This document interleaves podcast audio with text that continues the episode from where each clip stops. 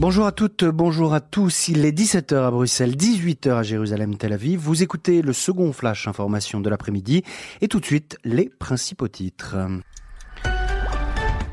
La tension s'accentue entre Israël et l'Iran et le théâtre de ce regain de tension, c'est la Syrie d'une part, mais c'est aussi Vienne. En Syrie, cette nuit, plusieurs missiles ont ciblé des positions iraniennes. Il s'agissait d'une attaque israélienne délibérée et non préventive en réponse à l'explosion qui a touché jeudi dernier un navire israélien dans le golfe d'Oman. Ce matin, sur la radio publique Rechet Bet, le premier ministre israélien a clairement désigné Téhéran comme le responsable de l'attaque du navire. Téhéran rejette ces accusations accusations aujourd'hui. Je cite, la source de cette accusation est la moins crédible qui soit, selon le porte-parole iranien du ministère des Affaires étrangères, qui continue comme ceci. La déclaration de Benjamin Netanyahou est une manœuvre de diversion à des fins de politique intérieure qui ne profite qu'au Premier ministre corrompu du régime sioniste. Fin de citation. Alors du point de vue de l'Agence internationale de l'énergie atomique à Vienne, en Autriche, le travail d'inspection de l'activité nucléaire iranienne doit être préservé et ne saurait être utilisé comme une monnaie d'échange dans les négociations diplomatiques sur l'accord nucléaire iranien justement. Ce sont les mots qu'a prononcé aujourd'hui le directeur de l'Agence internationale de l'énergie atomique, Raphaël Grossi. L'Iran menace dans une note informelle de mettre fin au compromis bilatéral technique conclu le 21 février dernier pour permettre quand même à l'agence de maintenir une surveillance bien que réduite du programme nucléaire iranien. C'est un accord limité obtenu de justesse et du bout des ongles par Raphaël Grossi qui vacille aujourd'hui. En Israël, signe du réchauffement bien en marche entre Israël et les Émirats, le premier ambassadeur des Émirats arabes unis en Israël, Mohamed Mahmoud Al-Kaja, a atterri ce matin à l'aéroport Ben Gurion pour une visite officielle. Il a rencontré le ministre des Affaires étrangères Gabi Ashkenazi. Il a également présenté cet après-midi ses lettres de créance au président israélien Reuven Rivlin. Et en France, enfin, Nicolas Sarkozy vient d'être déclaré coupable de corruption et de trafic d'influence dans l'affaire dite des écoutes. Il, est il écope de trois ans de prison, dont un enferme pour corruption. Il était accusé d'avoir tenté d'obtenir en 2015, par l'entremise de son avocat, des informations secrètes auprès de Gilbert Azibert, un haut magistrat qui lorgnait un poste à Monaco. Des informations devaient être délivrées à Nicolas Sarkozy en échange devant le tribunal. Les avocats de Nicolas Sarkozy ont fait valoir qu'in fine, l'ancien président français n'a jamais eu gain de cause, mais selon la loi française, il n'est pas nécessaire que la contrepartie ait été obtenue ni que l'influence soit réelle pour caractériser des délits de corruption et de trafic d'influence. Voilà, c'est tout pour ce flash d'information. Retour de l'information tout à l'heure à 18h heure belge pour le grand journal. Et d'ici là, je vous laisse en excellente compagnie puisque vous retrouvez Cherchez l'erreur avec Isaac Franco et Richard Loeb. À vous, les studios.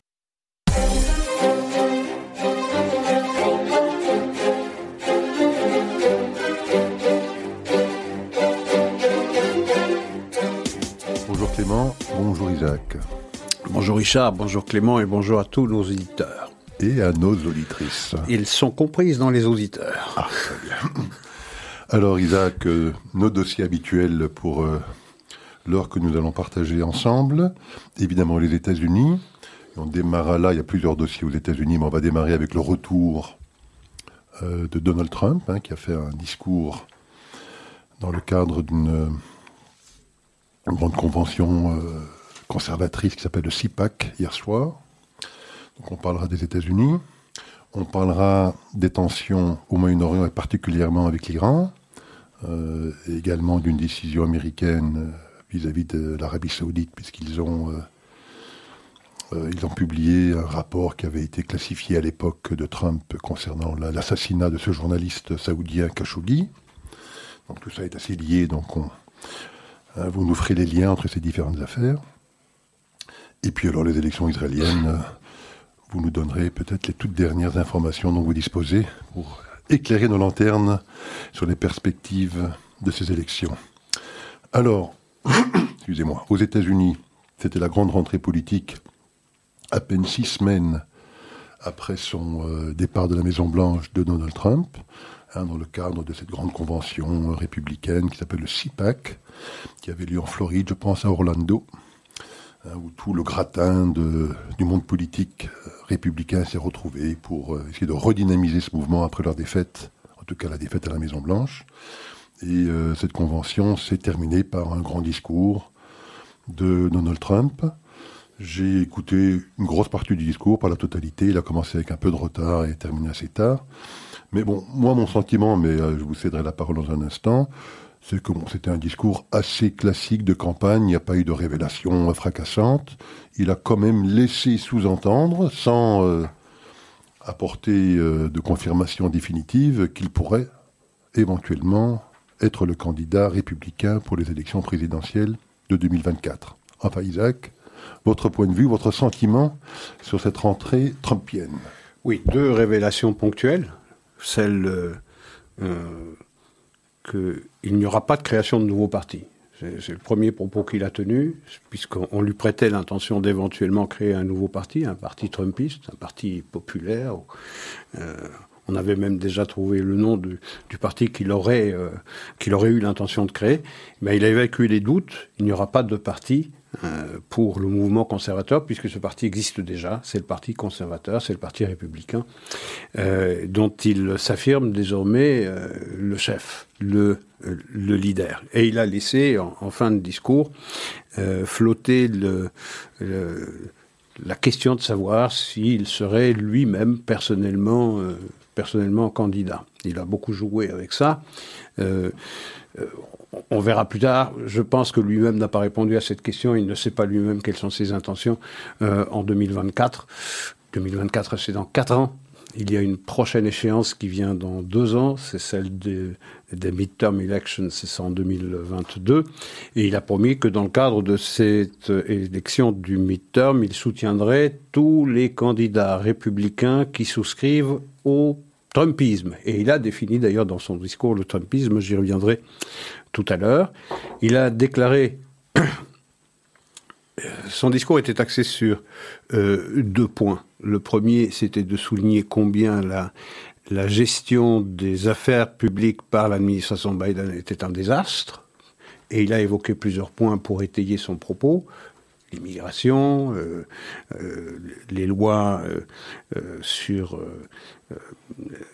la gestion du Covid, et des tas d'autres décisions d'exécutif ordre, des arrêtés d'exécution que Joe Biden a prises, déjà 70 à peu près en 40 jours de, euh, de, de, de, présidence, c'est considérable. Euh, et deuxième axe de son discours, c'était de dire c'est quoi le Trumpisme, qu'est-ce que devrait être le Parti républicain pour espérer regagner ce qu'il a perdu en 2020, c'est-à-dire les deux chambres en 2022 et la Maison-Blanche en 2024. Et donc il a défini ce qu'était le Trumpisme. Ça, c'était les, deux, axes de son, discours. Alors à propos de, euh, de la gestion de l'administration Biden. Il a parlé euh, de, il a critiqué ses, son, sa vue, ses vues sur l'immigration, également sur obsession sur le transgenre qui empêche désormais les femmes d'avoir une chance quelconque de gagner une quelconque épreuve euh, dans le sport professionnel à partir du moment où un, un homme né homme mais qui se déclare, qui se proclame femme, peut désormais participer à des compétitions de femmes. Il est évident que les femmes ont peu de chances désormais d'en remporter une. Il a critiqué vertement les rhinos, c'est-à-dire les Republicans in name only, c'est-à-dire tous ceux qui ont voté sa destitution avec les démocrates, les sept sénateurs et la dizaine de représentants à la Chambre basse. Et il a promis qu'il allait naturellement euh, soutenir tous ceux qui euh, désormais souscriront au programme trumpiste. C'est quoi le trumpisme? Eh bien, c'est euh, la signature de grands traités commerciaux comme la fin du NAFTA et son remplacement par l'USMCA,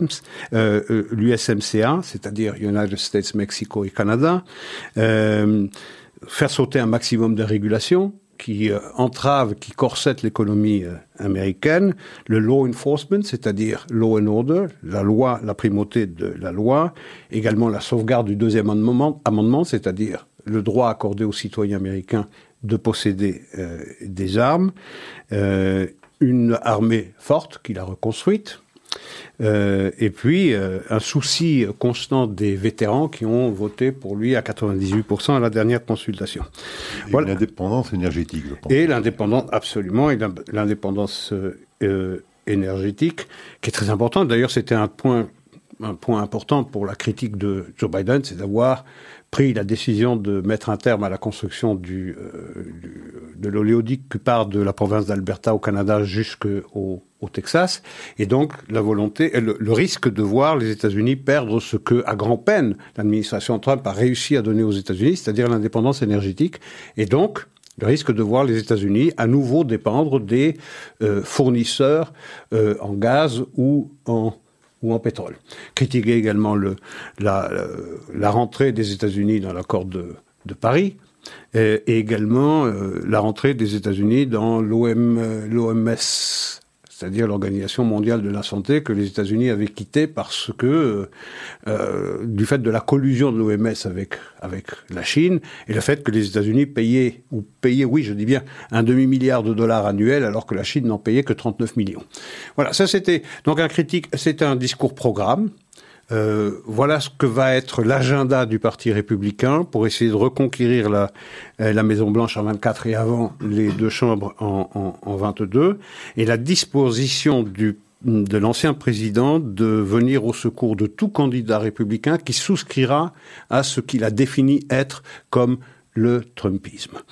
Euh, un discours d'une heure et demie que j'ai trouvé conforme au, au, au personnage, rien dit de neuf euh, euh, que, l'on ne savait que l'on ne savait déjà, mais si l'on comptait sur un Trump fatigué ou un Trump résigné à quitter la vie politique, eh bien ceux qui le pensaient en, auront été pour leurs frais parce qu'on a vu quelqu'un de très pugnace et de très décidé à reprendre ce qu'il estime lui avoir été volé. Alors vous mentionnez effectivement la date de 2022, ce sont les prochaines élections du midterm un tiers du Sénat et la totalité de la Chambre. Oui. Et donc c'est une opportunité, comme vous le disiez, de reconquérir le Congrès, puisqu'on sait qu'à la Chambre, l'écart est maintenant très faible, de l'ordre de 8 à 9, 9 sièges. Je vois, 9 euh, députés. Les séparent, il était de 35, je pense, aux élections euh, dans la mandature précédente. Au Sénat, on sait qu'on est à 50-50. Donc, euh, c'est une une ambition tout à fait raisonnable à envisager. Alors il y a éventuellement deux stratégies à suivre pour essayer de, de reconquérir le Congrès. La première serait celle d'une certaine retenue de la part de Trump, j'entends. On sait qu'habituellement, euh, les midterms, ben, c'est l'occasion pour le peuple, le public, de, de manifester euh, son mécontentement vis-à-vis -vis du pouvoir en place. Et il est plus que probable que de nombreux démocrates aussi, évidemment des républicains, mais peut-être même au sein même du camp démocrate, que de nombreuses personnes seront déçues euh, par euh, ce qu'aura accompli ou n'aura pas accompli euh, Joe Biden dans, les deux années qui, viennent. Et donc, première stratégie, c'est de rester relativement en retrait pour permettre à cette logique-là assez habituelle de, se mettre en place et de l'emporter, je dirais presque naturellement en 2022 euh, ou deuxième stratégie, c'est d'être beaucoup plus présent, beaucoup plus combatif, et d'essayer de mobiliser alors une base euh, républicaine pour euh, l'emporter euh, dans le cadre de ces élections, mais avec le risque éventuel de susciter alors une mobilisation anti-Trump, hein, celle qui a finalement réussi à le défaire à la Maison Blanche euh, en 2020 pourrait effectivement euh, avoir le même effet en 2022, où la base démocrate, indépendamment de son mécontentement par rapport à ce qu'aurait pu faire ou ne pas faire Joe Biden, se dirait, bon, mais encore une fois, tout sauf Trump, et donc tout sauf les républicains, puisqu'il serait le représentant euh, de ce mouvement, et donc se remobiliserait pour éviter la défaite au Congrès. Euh, quel est votre point de vue sur l'une ou l'autre de ces deux approches qu'il devrait adopter? Je pense qu'il faudra... dans tous les cas de figure, dans les deux scénarios que vous avez euh, brossés, de toutes les façons, euh, Donald Trump sera le personnage central de la vie politique américaine, quoi qu'il fasse et quoi qu'il dise, qu'il choisisse l'option soft ou qu'il choisisse l'option hard. Il est évident que Donald Trump va servir de agent de mobilisation de, de tous les opposants euh, à Donald Trump. Euh, Donc je, pense, de toutes les façons, vous savez, quelle est la sanction moyenne à la Chambre des représentants euh, à chaque consultation des midterms? C'est à peu près 30 à 33 sièges perdus par l'administration qui est en place. Ça veut dire que en 2022, les démocrates risquent de perdre une trentaine de sièges et donc risquent de perdre la majorité. Au Sénat, c'est moins, c'est 3 euh, à 5 euh, sénateurs, mais là aussi, ça peut faire la différence, même si en 2022, ils seront plus nombreux les républicains à mettre leur mandat en jeu que les démocrates. Donc il est possible, euh, il est possible que là les équilibres euh, ne changent peu, ou, euh, ne changent pas, ou en tout cas ont moins de chances de changer. Mais à la Chambre basse, on pourrait voir un changement important, quoi que fasse Trump d'ailleurs, qu'il adopte une posture soft, une, posture modérée, ou la posture qu'on lui connaît traditionnellement. Et puis c'est pas à son âge et compte tenu de sa nature que cet homme-là risque de changer et de se modérer pour faire plaisir aux démocrates. Le simple nom de Donald Trump euh, a le même effet que vous agitez un, tissu rouge devant un, devant un taureau. Donc, je ne pense pas que cela changera. Je pense pas que cela changera quelque chose. Euh, mais euh, en tout cas, je répète ce, que je disais c'est véritablement le personnage central de la vie politique américaine. Et lorsque vous comparez cette, euh, cette force, cette stamina, cette euh, capacité à mobiliser euh, l'intérêt, à susciter l'intérêt et l'attention de son public, qu'on aime ou qu'on n'aime pas. C'est un personnage qui est un tribun, c'est un personnage qui a une manière de d'intéresser l'auditeur et le spectateur. Lorsque vous le comparez à Joe Biden et à sa dernière performance au Texas vendredi dernier, où à un certain moment dans son discours, il a dit, on l'entend très nettement dans le micro dire, mais qu'est-ce que je fais ici? What am I doing here? Il ne sait pas où il se trouve, il ne sait pas ce qu'il fait là où il se trouve. Et de plus en plus, un Joe Biden qui ressemble à un Pinot. Pino, un peu comme il y a des rhinos, il y a un Pinot, c'est-à-dire President in name only. Donc, c'était assez affligeant. C'était assez affligeant de, de, de, voir le spectacle d'un président qui ne savait plus très bien ce qu'il disait, là où il se trouvait et pourquoi il s'y trouvait. Est-ce que M. Pinault, c'est pas le personnage dans le dîner des cons euh, Je pense. oui, ça s'écrit pas exactement de la même manière.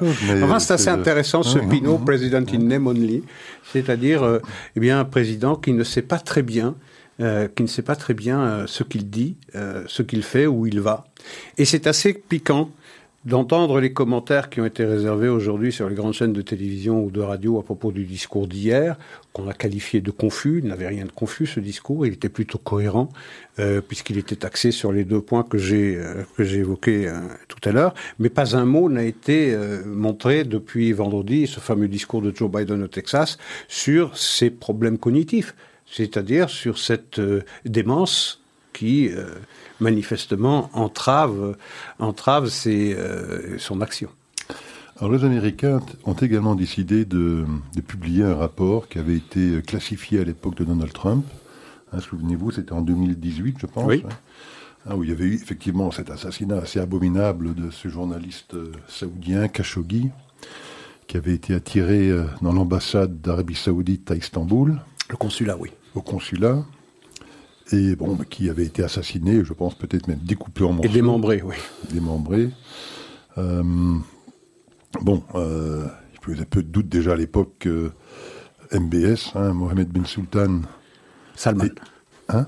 Ben Salman. Ben Salman, je dis Ben Sultan. Bon, Mohamed Ben Salman était bien évidemment probablement le commanditaire de cette affaire. On ne peut pas s'imaginer qu'un crime de cette ampleur au sein même d'un consulat dans une ville comme Istanbul puisse s'organiser sans son, euh, son accord. Euh, mais bon, les Américains ont décidé de publier donc ce rapport qui avait été classifié à l'époque, ou dans ce rapport sans apporter de preuves formelles, euh, puisque c'est probablement impossible de toute façon de trouver des preuves formelles sur ce point-là, mais en tout cas indiquait que d'après leur service de renseignement, ben, qu'il faisait le même commentaire que moi il y a un instant, c'est qu'il n'était pas envisageable qu'un tel crime puisse se commettre sans que MBS puisse l'avoir commandité, et donc clairement euh, l'incriminer publiquement dans, cette affaire, deux ans après, alors qu'elle avait été plus ou moins oubliée maintenant du grand public.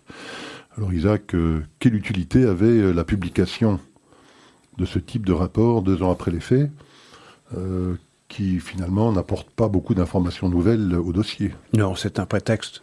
C'est un prétexte déclassifier ce, ce rapport qui euh, pointait du doigt, comme vous le rappeliez justement, la responsabilité euh, de MBS, de Mohamed bin Salman, sur euh, ce meurtre abject qui a été commis dans l'enceinte du consulat d'Arabie saoudite à, à Istanbul, ça n'avait strictement aucun intérêt de le déclassifier aujourd'hui, de le rendre public.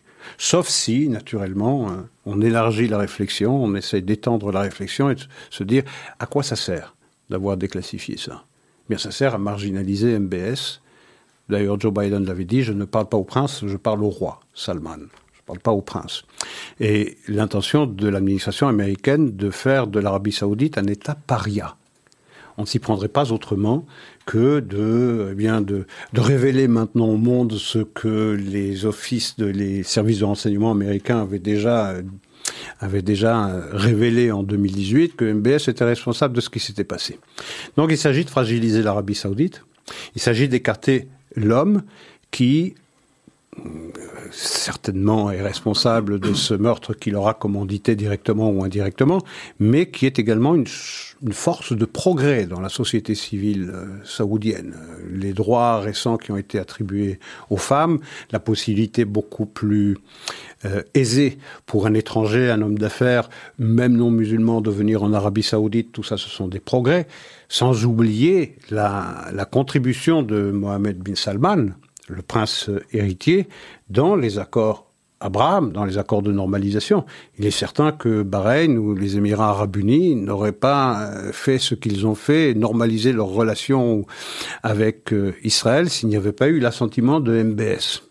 Et donc, sans prendre MBS, très clairement, dire qu'il est un assassin euh, et affirmer sa volonté de le marginaliser et de faire de l'Arabie saoudite un État paria, c'est fragiliser ces accords.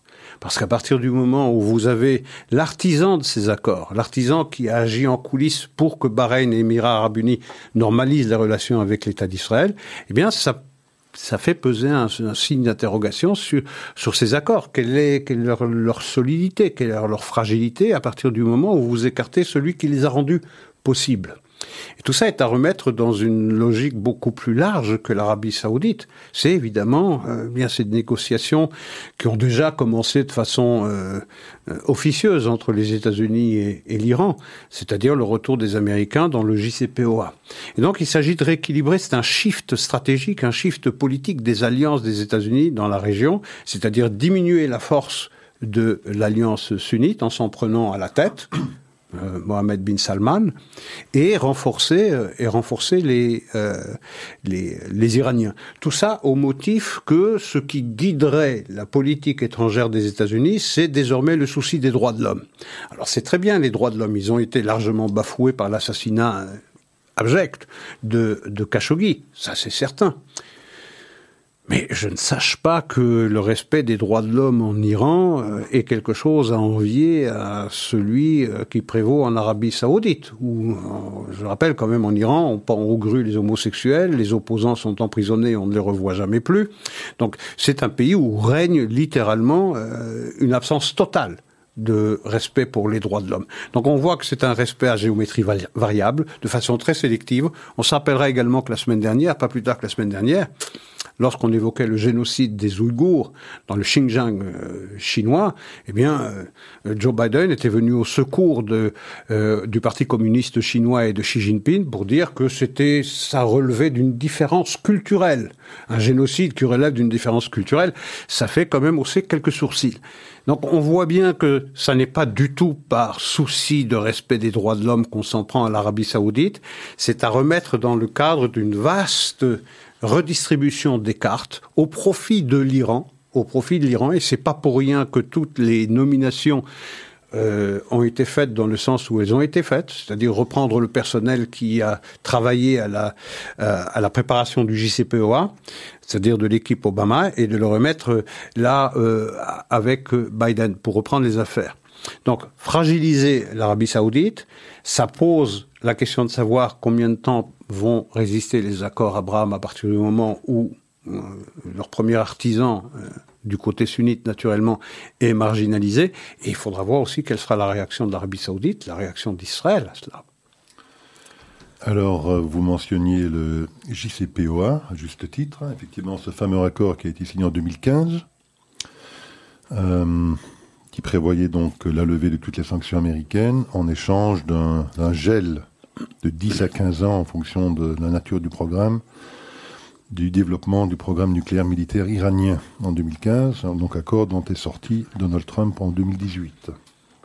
Euh, rappelons d'abord, parce que je crois que c'est important pour la suite de la discussion, que Donald Trump a pu sortir de cet accord très facilement avec un executive order, un décret, euh, parce que l'accord lui-même n'avait pas été avalisé par le Congrès américain. Il faut savoir que j'ai plus les chiffres précis en tête, mais je pense avoir, euh, pour souvenir, qu'environ 57 ou 58 sénateurs avaient voté contre. donc, à l'époque, je pense que les démocrates, euh, les, républicains avaient une majorité de 53, je crois. Donc il y avait 4, 5 ou 6 sénateurs démocrates qui avaient voté contre. Et donc, euh, Obama a dû passer outre l'accord du Congrès américain euh, pour pouvoir avaliser cet accord et le faire avaliser effectivement par les Nations Unies quelques semaines plus tard. et c'est la raison pour laquelle, d'une signature simple, Donald Trump a pu sortir de l'accord en 2018. Bon, euh, maintenant, euh, effectivement, la nouvelle équipe Biden a pour objectif et ambition d'y retourner. Euh, mais est-ce que ce sera si simple d'y retourner?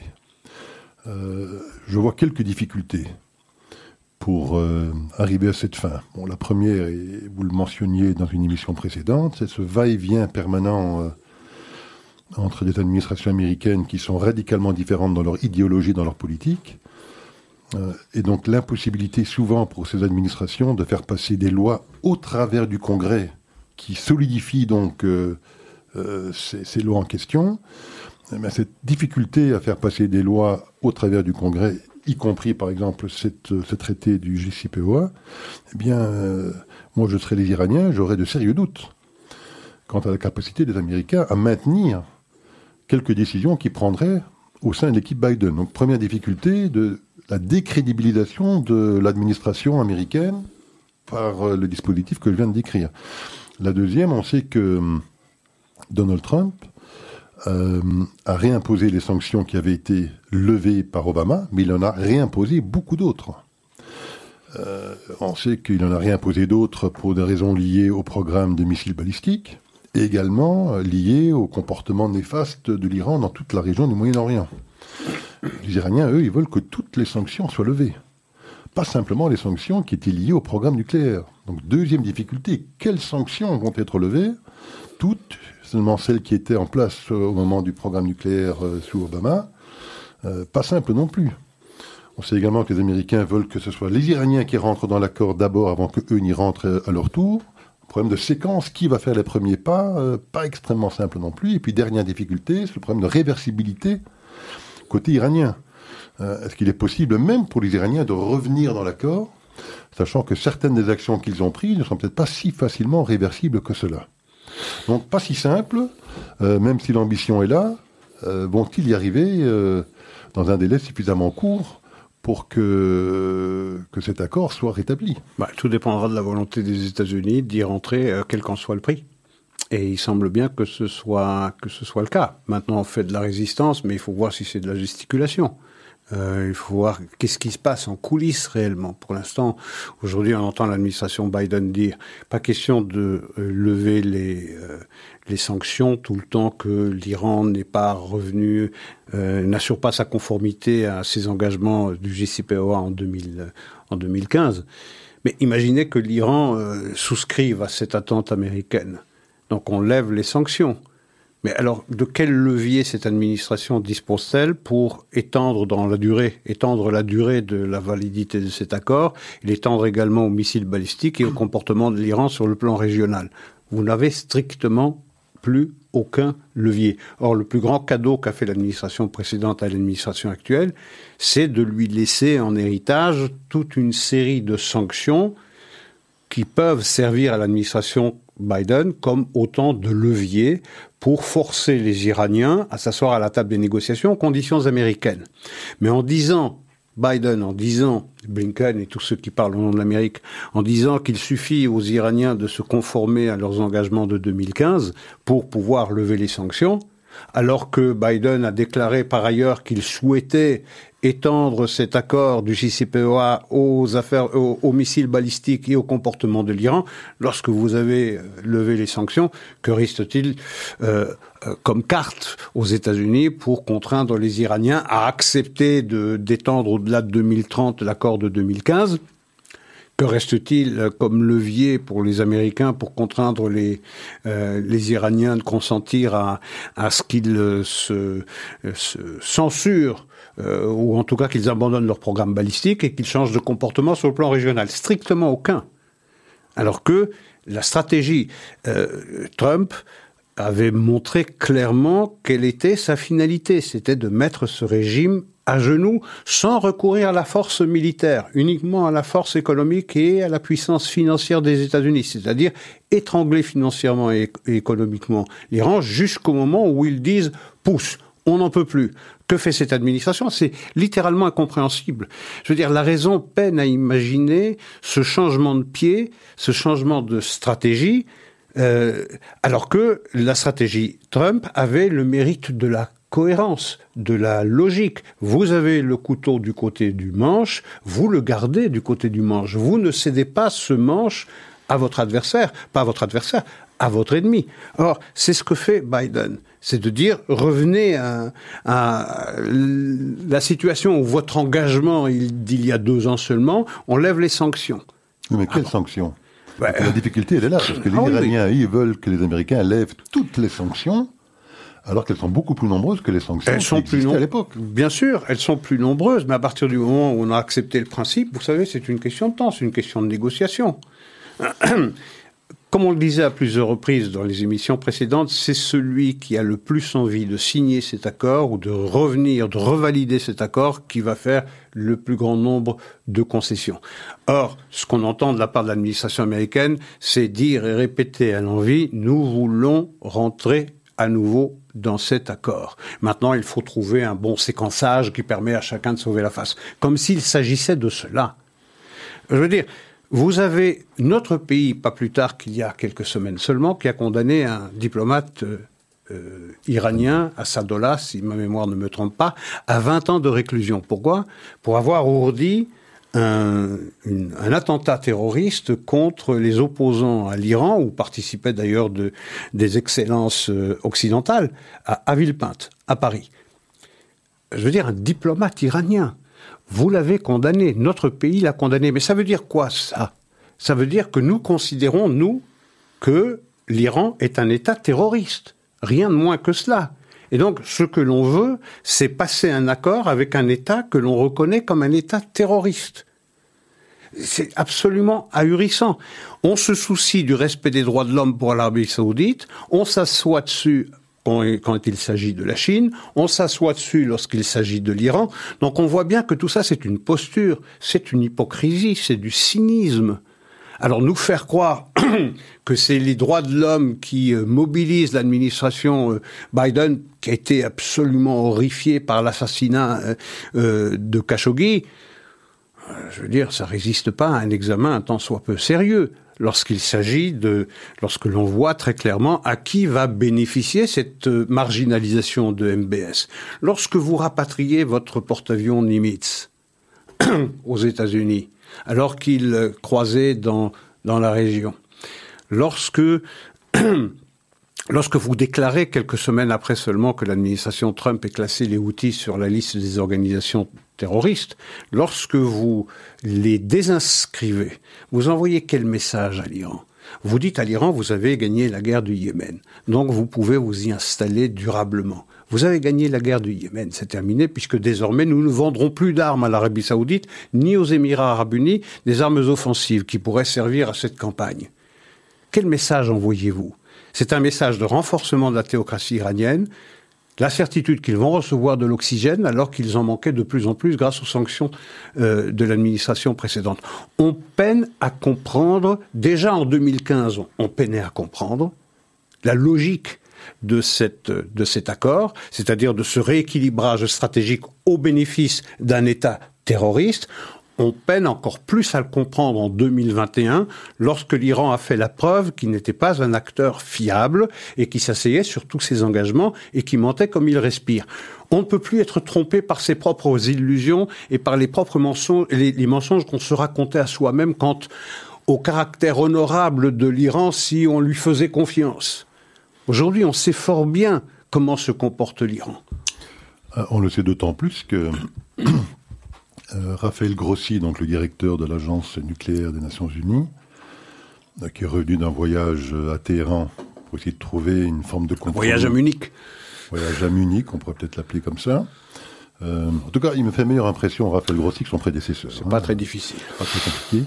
Euh, mais euh, il a quand même eu aussi le courage, voilà, c'était je pense avant ce voyage à Téhéran, de déclarer que des substances radioactives avaient été découvertes dans deux sites non déclarés, comme des sites nucléaires, mais qui avaient été identifiés par les Israéliens. On se souviendra hein, de cette audacieuse mission janvier 18 en plein cœur de Téhéran, où ils avaient récupéré toutes les archives du programme nucléaire iranien à la barbe même des Iraniens.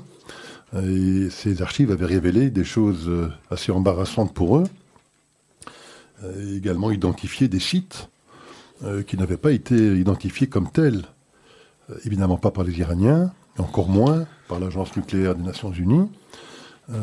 mais suite à ces révélations, les Iraniens ont été obligés de donner accès après avoir traîné des pieds pendant, je pense, 18 mois ou 20 mois pour essayer du mieux qu'ils pouvaient de nettoyer ces, deux sites. Mais vous savez, les substances radioactives, elles ont la vie dure. Et euh, donc il a déclaré que des substances radioactives avaient été identifiées et trouvées dans ces deux sites euh, et qu'il n'avait reçu à ce jour aucune explication euh, valable, aucun justificatif de la part des autorités iraniennes qui permettait d'expliquer la présence de ces substances radioactives dans ces deux sites non déclarés. Euh, donc il a souligné la gravité de cette découverte. Et donc, euh, bon, je ne pense pas que ce soit une immense découverte ni pour vous ni pour moi que les Iraniens sont des menteurs comme des arracheurs de dents. Mais enfin, là, euh, c'est l'agence nucléaire des Nations Unies qui en fait la déclaration absolument publique. Oui, c'est vrai. Et alors? Ils ont fait une déclaration publique. Et alors? Tarles? Ça se traduit par quelle décision On fait quoi avec, euh, ces éléments nouveaux ben On fait rien. Tout ce qu'on a fait, c'est accorder trois mois supplémentaires à l'Iran. Lorsque vous pensez qu'il y a deux semaines seulement, Blinken déclarait que les Iraniens sont à quelques mois seulement il avait même laissé entendre à quelques semaines seulement d'avoir la quantité suffisamment euh, importante d'uranium enrichi pour fabriquer une bombe bah, donner trois mois supplémentaires à l'Iran où on se contentera d'inspections satisfaisantes, c'est le mot qu'avait utilisé Grossi. Euh, je veux dire, on se fait rouler dans la farine ou dans, la pâte d'amande, puisqu'on parle des Iraniens. Je veux dire, c'est quand même ahurissant cette affaire-là. Euh, c'est bien d'avoir conscience de la duplicité des Iraniens, mais on fait quoi lorsqu'on en est convaincu? Bah, On passe aux actes, on ne fait pas confiance on ne manifeste pas sa volonté de réintégrer un accord avec un partenaire qui a montré euh, à chaque fois qu'il euh, qu'il vous trompait. Et c'est pour ça que je, répète, cet accord sur euh, sur le nucléaire iranien est positivement incompréhensible. Il n'avait pas de justification en 2015, il en a moins encore aujourd'hui. Et on apprend également, et on le soupçonnait déjà à l'époque de l'administration Trump, on apprend également que trois des personnages les plus importants dans ces négociations de l'équipe Obama continuaient de rencontrer leurs interlocuteurs iraniens. Je parle de John Kerry, de Ben Rhodes, de Ben Rhodes, de Nadi, ah, de Mallet, Robert Mallet, oui. et euh, également de Meniz, le, plutôt le scientifique de l'équipe qui était chargé euh, de solidifier l'accord d'un point de vue plutôt technique, si je puis dire. Mais semblerait-il que, et peut-être même que Ben Rhodes également, pendant l'administration Donald Trump, était toujours en discussion avec leurs interlocuteurs euh, iraniens pour euh, les conseiller dans leurs négociations ou leurs non-négociations avec l'équipe Trump, euh, pour effectivement euh, leur souffler à l'oreille, finalement attendre la fin de Trump, parce que la nouvelle administration qui reviendrait au pouvoir, eh bien, serait celle qu'on voit en place aujourd'hui et qu'elle serait bien évidemment beaucoup plus accommodante avec eux. C'est pas des suppositions, hein. on a les preuves. Il y a un article exclusif qui a été de la semaine dernière dans le Washington Times, où on, on démonte cette collusion entre les responsables de l'ancienne administration Obama, qui ont travaillé avec euh, euh, Zarif, le ministère des Affaires étrangères euh, iraniens à plusieurs reprises, à pour leur indiquer, pour indiquer aux Iraniens quelle stratégie, quelle tactique il fallait employer pour mieux résister au coup de boutoir de l'administration Trump. Donc, on a vu une administration précédente venir saboter les efforts de l'administration en place face à un ennemi, face à un adversaire qui est reconnu par les deux parties comme étant un ennemi des États-Unis. C'est quand même ahurissant ce qui s'est passé. Pardon. Et vous avez aujourd'hui le retour aux affaires des mêmes personnes qui ont permis euh, eh bien, la signature de JCPOA, à commencer par Ben Rhodes, qui avait créé un echo chamber, une chambre d'écho, pour vendre cet accord dont Personne ne comprenait l'utilité, en tout cas, personne ne comprenait en quoi il satisfaisait aux intérêts stratégiques américains et comment est-ce qu'il euh, euh, avait rendu public ça, Ben Rhodes, en s'appuyant sur son propre frère, David Rhodes, qui était président, président ou qui est toujours d'ailleurs président d'une grande chaîne de télévision. Ça servait à vendre cela. Et donc il y avait une espèce de mariage incestueux entre les médias et la politique. On savait fort bien qu'on vendait du vent, qu'on vendait de, de la fumée, mais ça a marché. Et aujourd'hui, vous avez ces mêmes personnages qui sont au pouvoir, qui sont revenus au pouvoir. Alors, il faut être bien naïf ou stupide pour penser que on fait appel aux mêmes personnages qui ont féconder euh, le JCPOA en 2015 pour penser qu'ils vont féconder autre chose en 2021. L'intention est très très claire, les nominations sont très claires, elles pointent toutes dans une même direction, c'est rentrer à nouveau dans le JCPOA, les Iraniens qui sont tous sauf idiots et qui sont tous sauf de mauvais négociateurs ont parfaitement compris que, que le temps joue pour eux.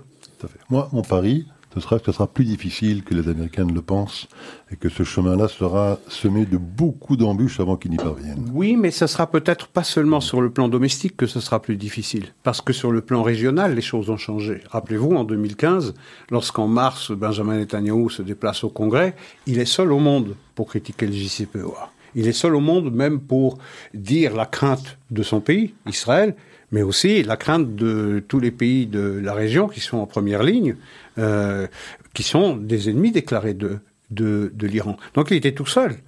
Aujourd'hui, la réalité stratégique, elle a changé. Aujourd'hui, Israël va parler au nom de Bahreïn, des Émirats arabes unis, de l'Arabie saoudite, de Oman, du Koweït, etc., de tout le monde. Donc il n'est pas seul. Et c'est la raison pour laquelle, d'ailleurs, on s'en prend à Mohamed bin Salman, pour fragiliser ce front pour fragiliser ce front, pour laisser penser à ces gens-là. Mais vous savez, vous alliez vous rapprocher d'Israël. C'est peut-être sans l'appui diplomatique américain, à partir du moment où les États-Unis ont décidé d'inscrire euh, l'Arabie saoudite sur la liste des pays parias, euh, ne vous fiez pas à, Israël pour se faire l'avocat de la cause saoudienne à Washington. Donc, euh, ben, parler avec l'Iran, les Saoudiens. Donc c'est vraiment une manière fragiliser l'Arabie saoudite pour contraindre l'Arabie saoudite à aller parler avec l'Iran. C'est de cela dont il s'agit. Et donc, vous voyez la fragilité, la fragilité, ça, fait peser de la fragilité, de, euh, un questionnement sur la solidité des accords de, des accords Abraham. Alors les Iraniens effectivement profitent de la brèche qui s'est ouverte pour tester effectivement à la fois les Américains et les Israéliens dans la région, hein, puisque de nombreuses attaques euh, contre des positions qu'on peut qualifier de pro-américaines euh, en Irak ont eu lieu ces dernières semaines, avec euh, des morts, avec de nombreuses victimes non américaines, enfin des victimes de personnes qui travaillent dans ces bases américaines. on apprend également qu'il y, y, a quelques jours un vaisseau sous pavillon israélien panaméen, mais propriétaire d'un ah, Israélien. pavillon panaméen, mais propriétaire d'un Israélien, avait été attaqué euh, dans le golfe d'Oman, je pense. Et donc il a dû euh, rentrer à Dubaï, je pense, pour euh, réparation. Ben Netanyahu a déclaré, je pense, aujourd'hui qu'il n'y avait plus de doute, en tout cas pour les Israéliens, que c'était les Iraniens qui étaient derrière ces attaques. Alors, à la fois les Américains, et les Israéliens ont riposté. Euh, les Américains ont bombardé des positions de milices pro-iraniennes à la frontière irako-syrienne, je pense, euh, il y a quelques jours, avec des dégâts aussi assez considérables. On n'est pas exactement sûr du nombre de victimes. Certains disent un mort, d'autres disent de 17 à 20 morts. Enfin, en tout cas, ils ont riposté. Les Israéliens ont également riposté, je pense, ce week-end. en bombardant également des positions iraniennes près de Damas, je pense. Enfin voilà, donc on sent effectivement ce que vous disiez il y a quelques instants, ce jeu qui se met en place côté iranien, euh, les tests qu'ils sont en train de, de, de, de, lancer euh, dans, le, dans, la, dans, dans, la mare pour voir un petit peu la réaction des uns et des autres et vérifier jusqu'à où ils peuvent aller euh, dans leur processus de négociation avec les Américains. C'est exactement ça, ce sont des tests. Ce sont exactement des tests. Lorsque les Iraniens bombardent l'aérodrome de Erbil, dans le Kurdistan euh, irakien, ou lorsqu'ils balancent des roquettes ou des obus de mortier ou des missiles sur le campement de l'ambassade américaine à, Bagdad, en prenant soin de ne pas trop blesser quelqu'un, ils testent les États-Unis. Et lorsqu'ils sabotent, si, euh, comme tout le laisse penser, ce sont les Iraniens ou quelqu'un pour le compte des Iraniens qui a agi contre le bateau, euh, le roller euh, israélien, ils testent Israël. Il s'agit de savoir jusqu'où ils peuvent aller trop loin. Et c'est pour montrer qu'ils n'ont pas peur de grand-chose. Et aussi, c'est pour tester l'alliance entre Israël et les États-Unis. À partir du moment, c'est la première fois où on s'attaque à un bateau israélien dans une zone aussi sensible que euh, le, détroit, où passe quand même 25 à 30 de, du gaz et du pétrole nécessaire à la consommation du monde, euh, il teste la relation entre Israël et les États-Unis. Compte tenu de la volonté américaine de réintégrer le JCPOA et de négocier avec euh, les, Iraniens, ce que les Iraniens cherchent à savoir, c'est euh, quelle est l'étendue de, quelle est la force de la relation entre Israël et les États-Unis, quelle sera la latitude laissée à Israël pour riposter, pour mettre en place des représailles contre l'Iran, qui ne vont pas contrecarrer la volonté américaine de réintégrer dans le, JCPOA. Vous voyez? Donc ils testent tout le monde avec une maestria remarquable. Eux au moins savent très bien ce qu'ils veulent. Euh, ce qu'ils veulent arriver. Ce qu'on comprend pas, je le répète, parce que c'est la, raison peine à trouver quelque chose de cohérent, c'est pourquoi une stratégie qui fonctionnait, à laquelle il fallait donner encore un peu de temps pour achever de mettre à genoux un régime qui n'en pouvait plus, pourquoi est-ce qu'on change de monture au milieu du guet et qu'on adopte désormais une stratégie qui donne euh, à l'adversaire le couteau du côté du manche? Alors, Israël, euh, les élections auront lieu dans trois semaines environ? Oui. Euh, je ne pense pas qu'il y ait de, de sondage très nouveau qui soit sorti, qui bouleverserait un petit peu le, rapport de force qu'on mentionnait lors de l'émission précédente. Donc, probablement toujours, si les résultats seront fidèles au dernier sondage qu'on a pu pu voir, euh, qui euh, donc des résultats qui seront difficiles euh, d'un point de vue établissement d'un gouvernement, puisque on aura toujours deux blocs qui seront incapables, sans l'aide probablement de Naftali Bennett, de mettre en place un gouvernement solide. Mais Isaac, quelles sont les toutes dernières alors, déclarations des uns et des autres qui qui révèlent peut-être de nouvelles ambitions. De nouvelles perspectives. nouvelles perspectives? Alors, c'est une déclaration de, de Bennett qui m'a surpris. Euh, parce que Bennett avait été jusqu'à cette déclaration assez habile pour ne euh, rien dire sur ses intentions de d'intégrer une coalition dirigée par Benjamin Netanyahu ou non. Alors que Gideon Sarr et les autres, Victor Lieberman, euh, Lapide avaient clairement pas laissé entendre, mais avaient déclaré très très explicitement qu'il n'était pas question désormais de rentrer dans une coalition que dirigerait Benjamin Netanyahu. Bennett avait eu l'intelligence de, de, ne rien dire de ses intentions et de garder toutes les options ouvertes. Et donc j'ai été surpris d'entendre sa déclaration lorsqu'il a dit « Je ne rentrerai pas dans une coalition dirigée par Lapide ». Mais il n'a pas écarté l'idée qu'il puisse euh, accepter une coalition avec Lapide, mais que lui, Bennett, dirigerait. Donc c'est se fermer déjà une possibilité. Comme il est évident que Lapide va faire plus de sièges et significativement plus de sièges que Bennett, on comprend mal que Lapide accepte de céder la place, le, fauteuil de Premier ministre à Bennett qui aura fait 12 sièges alors que Lapide en aura fait 18.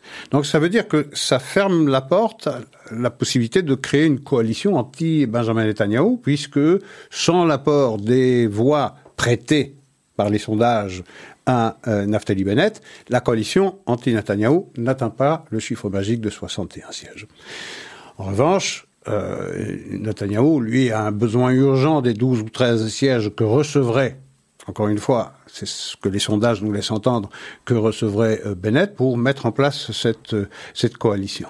Donc on, c'est une déclaration de Bennett qui m'a qui m'a qui m'a surpris euh, et qui fait les affaires de Benjamin Netanyahu, euh, alors que Gideon après l'intervention de Bennett, a dit à peu près la même chose. Je ne rentrerai pas dans une coalition avec Lapide, dirigée par Lapide, mais j'accepte moi aussi cette coalition euh, euh, à partir du moment où je, je, la dirige. La différence entre Sarr et Bennett, allez-vous me demander, eh bien, c'est que Sarr n'a euh, jamais a été toujours très clair quant à sa volonté ou sa disponibilité à rentrer dans une coalition avec Netanyahu. Pour lui, c'est non. Alors, il y a un autre personnage important dans ces élections qui avait aussi déclaré euh, son intention de ne jamais rentrer dans un gouvernement de coalition avec oui. c'est Benny Gantz. Et on sait euh, comment il a changé d'avis euh, il y a un an, un an et demi. Euh, mais il frôle la correctionnelle dans cette euh, élection, puisqu'il est à la limite des 3,25% nécessaires pour pouvoir au moins avoir 4 députés à la Knesset, donc c'est 0 ou 4. Et les sondages, les tout derniers sondages, lui donne des pourcentages parfois un peu en dessous, parfois très légèrement au-dessus. En tout cas, une forte incertitude euh, existe quant, euh, quant à son succès, enfin son succès, quant à sa possibilité de rester à la Knesset. -hmm. Ce qui invite, ou ce qui pousse plutôt, je veux dire, tous les autres partis anti-Netanyahou à l'inviter à se retirer pour éviter que si jamais il ne devait pas franchir cette barre fatidique de 3,5%, que, de voix. Que, que, les voix qui se seraient portées sur lui ne soient perdues pour la cause anti-Netanyahou. Exact. Euh, il refuse euh, de se retirer. Et, euh, et c'est là que je voulais vous entendre sur ce point-là, parce que son argument est le suivant, d'après ce que je comprends. Il explique que qu'en tant que euh, vice-premier ministre, hein, puisqu'il y a maintenant un premier ministre, et que cet accord de coalition entre Gantz et Netanyahou a créé ce nouveau poste de oui. vice-premier ministre. Oui. Le premier ministre d'alternance. D'alternance. Oui. Euh, que ce poste de vice-premier ministre lui confère des pouvoirs effectivement très importants. Euh, celui, entre autres, de nommer certains ministres ou de les renvoyer, dont le ministre de la Justice et d'autres, de la Défense, il est lui-même le ministre de la Défense, et que s'il devait donc ne pas franchir le cap des 3,25%, eh bien, euh, ces privilèges-là seraient perdus. Et dans la période de transition, entre le moment où les élections ont lieu en mars et le moment peut-être très lointain où un gouvernement serait formé, eh bien, il y aurait juste euh, Benjamin Netanyahu en tant que Premier ministre avec quasiment tous les pouvoirs pour euh, faire passer toute une série de lois ou de dispositions ou des dispositifs euh, qui plairaient au Likoud. Et que donc son argument de campagne, c'est de dire aux électeurs, mais il faut absolument que vous votiez pour moi pour franchir cette barre des 3,25%, parce que sans ça, ben, ce poste de vice-premier ministre disparaîtrait, et c'est pour ça que je parle au conditionnel. parce que Jusqu'au moment où un prochain gouvernement serait constitué. Hein. Mais ça pourrait être long. Oui, bien sûr, c'est vrai. Et donc, il dit, c'est la raison pour laquelle je reste. Euh, je reste, parce que si je ne reste pas, c'est sûr que je ne passerai pas le cap des 3,25%, et que donc il y aurait forcément plus de vice-premier ministre, et donc la capacité de contrer les ambitions de Netanyahou pendant cette période de transition euh, n'existerait plus. Voilà l'argument qu'il euh, qu pointe, qu'il ne paraît pas mauvais, mais semblerait-il que peut-être que d'un point de vue purement légal, il n'aurait peut-être pas totalement raison. C'est-à-dire que quand bien même il ne serait pas à la Knesset, il serait toujours vice-premier ministre. Et que donc l'argument qu'il présenterait ne serait peut-être pas forcément valable. Je ne sais pas si vous avez un point de vue sur le sujet. Mais... Non, j'ai pas vraiment un point de vue sur le sujet. Le, commentaire que je ferai, c'est sur la volatilité de la politique israélienne. On s'interroge sur la capacité de Benjamin Gantz à franchir le seuil électoral de 3,25%, c'est-à-dire quatre, quatre parlementaires à la, à la Knesset. Vous imaginez, il y a seulement quelques mois, il faut parler en mois, il y a seulement quelques mois, eh bien, sa coalition euh, faisait 33 sièges. 33 sièges et on se pose la question de savoir, c'est vrai que c'était avec Lapide, c'était avec euh, Yalon, euh, mais cette coalition faisait 33 sièges.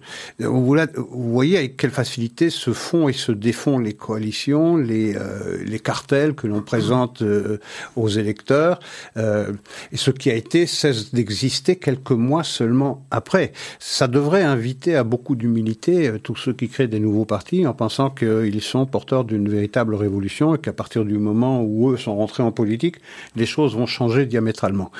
en Israël, comme aux États-Unis, le personnage principal de la vie politique, qu'on l'aime ou qu'on ne l'aime pas, quelles que soient les critiques qu'on lui réserve ou les louanges qu'on lui tisse, ça reste Benjamin Netanyahu. Et cette élection, comme les trois précédentes, et peut-être comme la cinquième, qui suivrait si on se trouve dans une même impasse, eh bien, euh, la question qui va diviser les Israéliens ou les réunir, c'est euh, pour ou contre Benjamin Netanyahu. Donc, c'est, je dirais, dans la vie politique israélienne, la seule constante depuis à peu près euh, depuis à peu près 12 ans. Tout à fait. Alors Isaac, il nous reste 2-3 minutes, donc euh, c'est le temps nécessaire pour un petit coup de cœur ou un petit coup de gueule. Le mien, c'est pour l'Union européenne, un coup de gueule, hein, ah. puisque, voilà, surprise, surprise. puisque l'Union européenne qui annonce, euh, pas qui annoncerait, euh, le refus d'admission du Kosovo oui. au sein de l'Union européenne, si jamais le Kosovo, comme le Kosovo l'a laissé entendre, décidait de transférer son ambassade à Jérusalem. Euh, puisque l'argument de l'Union européenne, ce serait de dire, bah, écoutez, il y a une solidarité européenne absolue, absolument, euh, que le Kosovo fasse preuve de cette même solidarité, euh, alors même que de nombreux pays européens n'ont même pas reconnu le Kosovo savoir la Grèce, Chypre, la Roumanie, la Slovaquie, l'Espagne, peut-être d'autres. Et donc voilà, euh, c'est euh, l'Union européenne, hein, avec ses gros bras, ses gros muscles, qui euh, s'en prend à ce petit pays, le Kosovo, pour lui expliquer que hein, faites ce que je dis, mais ne faites pas ce que je fais. Exactement. Moi, je vais ajouter quatre petits coups de gueule, puisqu'il nous reste euh, deux minutes, donc j'ai essayé d'être bref pour chacun des coups de gueule. le premier, c'est la nomination de Martha McCallum. C'est une euh, représentante démocrate, euh, donc à la Chambre basse des États-Unis, qui a été nommée pour présider la commission d'attribution des fonds à la défense américaine. Alors pourquoi est-ce que c'est un coup de gueule? C'est parce que Martha McCallum est représentante de l'État du Minnesota, que c'est une anti-israélienne rabique, qu'elle est favorable à la fin de l'aide financière américaine au profit d'Israël et que c'est une supportrice ou une promotrice de BDS. Et donc elle se trouve dans une position extraordinairement puissante puisqu'elle permettra eh de diriger les débats sur l'attribution des fonds au Pentagone, au ministère de la Défense, et donc de veiller aux accords, de, aux accords entre Israël et les États-Unis. Donc l'administration, c'est aussi les nominations qu'elle fait. Eh bien, une nomination supplémentaire qui est pour le moins troublante. Le deuxième coup de gueule, c'est Amazon. Amazon, la société bien connue de commerce en ligne, qui a cessé de référencer un livre de Ryan Anderson qui s'appelle When Harry Became Sally, qui parle du transgenre. C'est une étude, un essai sur le transgenre qui est très à la mode aux États-Unis. Eh bien, ce genre de questions désormais euh, heurte les consciences de Amazon qui, pour autant, continue de vendre Mein Kampf, continue de vendre les œuvres de, Louis Farrakhan et de d'autres d'autres assassins. Et là, la, la conscience des gens d'Amazon n'est pas troublée. Troisième petit coup de gueule, c'est un prix Pulitzer de Madame Karen Hunter, qui a été pris Pulitzer, je ne sais plus quelle année, j'ai oublié de le noter, mais ça n'a pas d'importance, qui a déclaré que les États-Unis, depuis 400 ans, c'est une entreprise criminelle, rien de moins. C'est-à-dire depuis en réalité 1619, qui est la date à laquelle le premier esclave a mis le pied sur le nouveau continent. Et enfin, dernier coup de gueule, c'est la Syrie, qui a été élue pour qui a été élu dans la commission de décolonisation chargée de la défense des droits de l'homme. J'ai essayé de dire ça sans rire, mais c'est vrai. Écoutez, sur ces cinq coups de gueule, voilà. allons la fermer, la nôtre, pour une petite semaine, et puis nous nous retrouverons la semaine prochaine, la semaine prochaine pour un nouveau Chercher l'erreur. Au revoir.